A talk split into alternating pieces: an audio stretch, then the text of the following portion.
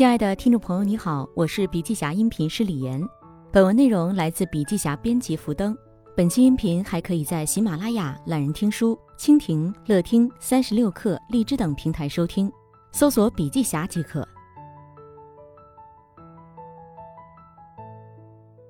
过去三十年，互联网是最大的变量。过去三十年，影响社会的最大变量就是互联网。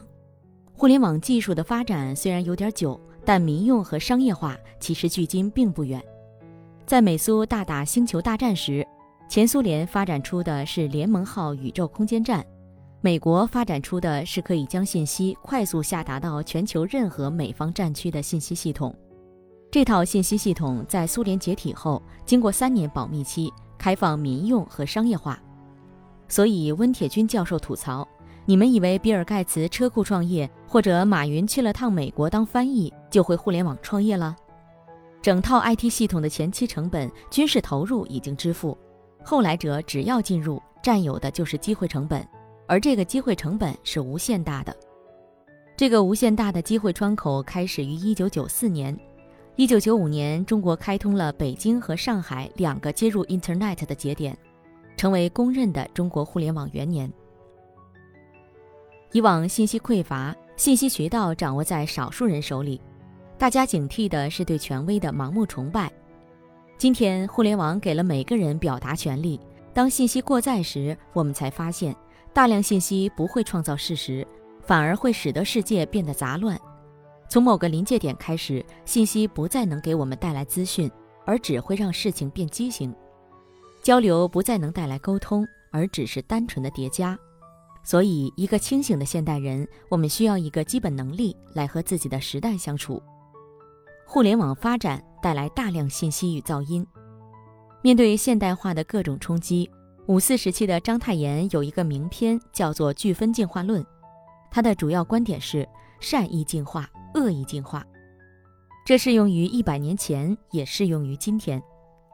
IFS 信息疲劳综合症。互联网的本质是超链接，俗称信息高速公路。信息本身没有好恶，但我们身处一个信息过量的结构中，过量的信息会让思想变形。有一个新的心理疾病，在一九九六年被英国心理学家大卫·刘易斯做了定义，叫做信息疲劳综合症。这是一种由信息过量引起的心理疾病，表现为分析能力不断下降，无法集中注意力。普遍焦虑或者失去承担责任的能力，这大概是一个在以前无法想象的病症，在互联网的发源地美国早早引起关注。早在2008年，《大西洋月刊》以封面故事的形式推荐了一篇文章：“谷歌正在让我们变得愚蠢吗？”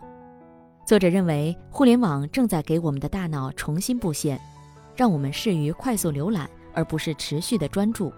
我们在谷歌中丧失了专注和沉思，甚至没有耐心读完网络上的长文章，更不用说书籍。当然，这个结论是否可靠，在当时也引发了来回的争论，支持者和反对者各占一端，捂着耳朵相互攻击。后来，美国高等教育纪事报连续两期发表长篇评论文章论愚蠢，大概意思是每一次技术革命，人类得到一些东西。同时也会丧失一些东西。年轻一代的数字原住民正在适应新的文化范式转换，这个过程会产生许多困扰，必须以有效的新教育方式来对抗文化的衰败。造谣一张嘴，辟谣跑断腿。如果说思想上的噪音是一个不那么立竿见影的问题，那么网络中的谣言则是一种更加触手可及的噪音。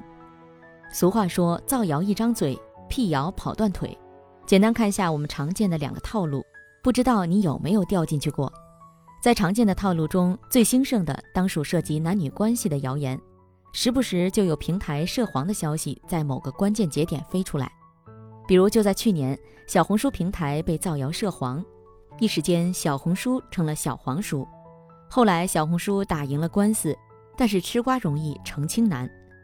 同样被造谣官方支持黄色行为的平台还有闲鱼，平时真想不出主营二手物品交易的闲鱼还能和这种谣言扯上关系。另外一个屡试不爽的方法是智商税，智商税是一个筐，哪里需要哪里装。最近一个因为智商税被喷得很惨的品牌是钟薛高，这事儿也挺有意思。在冰箱销售旺季的六幺八前夕，钟薛高二零一八年的一款雪糕被喷上热搜。最有意思的地方在于，在这个产品被翻出来之后，他老板的一句“爱要不要”激起了很多义愤填膺。一个雪糕品牌敢对消费者说“爱要不要”，简直自以为是。情绪上来了，钟薛高随后的澄清就没那么引人注意了。大家更关注激化矛盾的部分，而不是澄清问题的部分。这句“爱要不要”不是钟薛高对消费者说的，而是供应商对钟薛高说的。剪辑把两句不相干的话剪在一起的时候，一个傲慢的创业者形象就跃然纸上。这波骚操作再加上一个智商税的帽子，就很有十步杀一人，千里不留名的气势了。微博评论失控地一边倒。黑钟薛高的发言里，很多还带着别的产品链接，黑的一点都不专心。其实，在微博上，每次碰到一边倒的评论，都值得让人警惕。尤其是微博上，不同账号在反复刷同一句带节奏的话，十拿九稳的就是水军。面对真假难辨的信息，我们每个人都是作为信息接受者和信息制造者而存在。所谓流量时代，吸引流量已经成为了一个专门的、可以设计的，甚至可以量身定制的套路了。这和讨厌电梯广告的原理一样，既想从消费者兜里掏钱，又想靠套路来省时省力。那么，在面对新的工具时，我们如何成为工具的掌控者，而不是被工具掌控？我们如何以有效的方式来应对汹涌而来的信息大潮？做个清醒的现代人。面对互联网自带的信息泛滥，我们要有自己处理信息的基本方法，不能对于任何信息都不假思索的接受。其中最重要的是注意事件中利益相关方的态度，判断真伪。信息传的作者吴军认为，面对信息过量，判断真伪的方法很简单，关键是我们要在自己的脑海中建立这样的警惕性。方法有三，首先要进行交叉验证。举个例子。对于一些新闻报道来说，你要注意它的内容有没有标明出处，进行交叉验证。比如对国外的报道，只有中文报道，没有当地报道，这肯定就是假的。这是一个很显而易见的交叉验证。第二，注意内容来源。很多时候，我们要对内容来源有一个基本的常识和判断。比如北朝鲜是个比较封闭的国家。只有韩国的两个主要新闻社和日本的两个主要新闻社有记者和线人在里面，能拿到一些准确信息。而 CNN 上的北朝鲜报道不知转了多少道弯，不是说它有假新闻，但是至少这件事上它没有权威性，因为他在那里没有记者，很多时候也是道听途说。所以任何一个报道，它如果没有一个信息来源，基本上不太可信的。第三，撇开利益因素。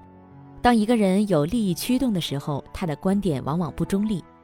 吴军举了一个自己切身的例子，比如有个真实的新闻，NASA 宣布月亮上可能有水，美国民众一看就笑了，说 NASA 又缺钱。在阿波罗登月那个时代，NASA 是很受人尊敬的科研机构，但是后来有些科学家还在踏踏实实干事儿，有些科学家没事儿干了，就开始讲各种耸人听闻的事情，为什么呢？因为今天科学家已经是一个养家糊口的职业，和记者、医生、律师没有区别，所以有些时候在判断信息真伪时，要看他有没有利益牵扯，讲话是不是为了财政拨款。所以，即使是 NASA 这样很严肃的学术机构，也有混事儿的人，而利益因素是影响信息真伪的重要因素。如何做决策？那么在这种环境下，我们应该如何做决策呢？吴军认为，第一要用专业知识去解读它，不能偷懒，看到新闻哈哈一笑就过去了，而是要根据自己的专业知识进行判断。第二，不要急着表态，有一个很简单的原则，叫做慢三拍。不论针对什么事情，在你搞清楚之前，不要急着发表自己的看法，慢三拍，先不着急，晚点来看，时间会把一些噪音给过滤掉。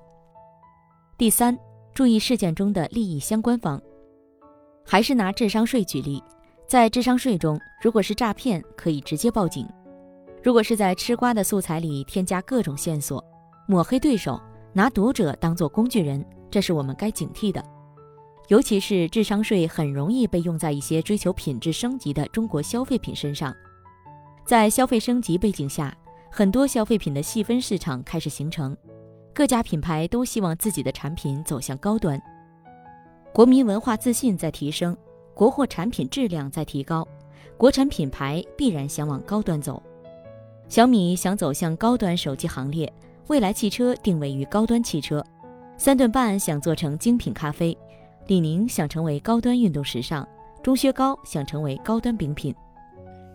在各行各业，高端市场一直存在，只不过在此之前，可能一直被国外品牌占领。国内品牌冲击高端市场的努力一直存在。所谓高端，得靠供应链一分钱一分货的砸出来。这次出事的钟薛高被喷的那款产品叫六十六元的厄瓜多尔粉钻，本身是为了传递品牌逼格专门尝试的限定款。只有两万片，一如高级女装，通常出了日常款、工作款，还要出个定制款，数量不能多，全球就那么几件，以显示品牌调性。这种靠成本砸出来的消费升级成了智商税，但是喷别人智商税的人自己也在收智商税，吃瓜的人又成了别人的工具人。信以为真的人，认出水军的人，认出水军开始猜测背后是谁的人。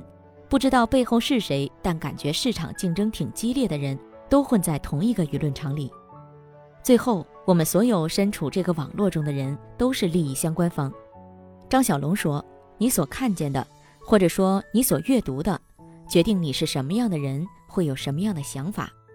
互联网让信息唾手可得，可是从信息的海洋中获取什么样的信息，是个很有挑战的问题。”而在获取信息的过程中，一个人不但能意识到他所看到的东西，也能意识到他所看到的偏见，这大概需要很多年的修炼。我们说如何做一个清醒的现代人，但是所谓的现代从来不是一个静止的概念，它还在不停向前狂奔。在社会发展中，所有创新都出现在群体认知的边缘，我们不断需要新的认知来跟上工具的迭代与实践的发展。所谓清醒，可能只是保持 open，尽量去学习、理解时代的主流，理解工具的运行。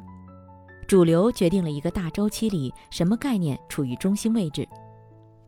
比如文艺复兴、宗教改革之前，西欧的主流是基督教，天国和人间的框架决定了欧洲人的生存方式。在宗教改革、工业革命之后，自由主义和市场经济来到世上，带来了改变世界的力量。直到第二次世界大战，现在又一股暗流逐渐浮出水面，从信息社会走向人工智能社会，我们可能会像小孩识字一样，重新学习一门新的知识，甚至一种新的文字。只有在这个努力的过程中，我们才有可能有资格享有一点自由。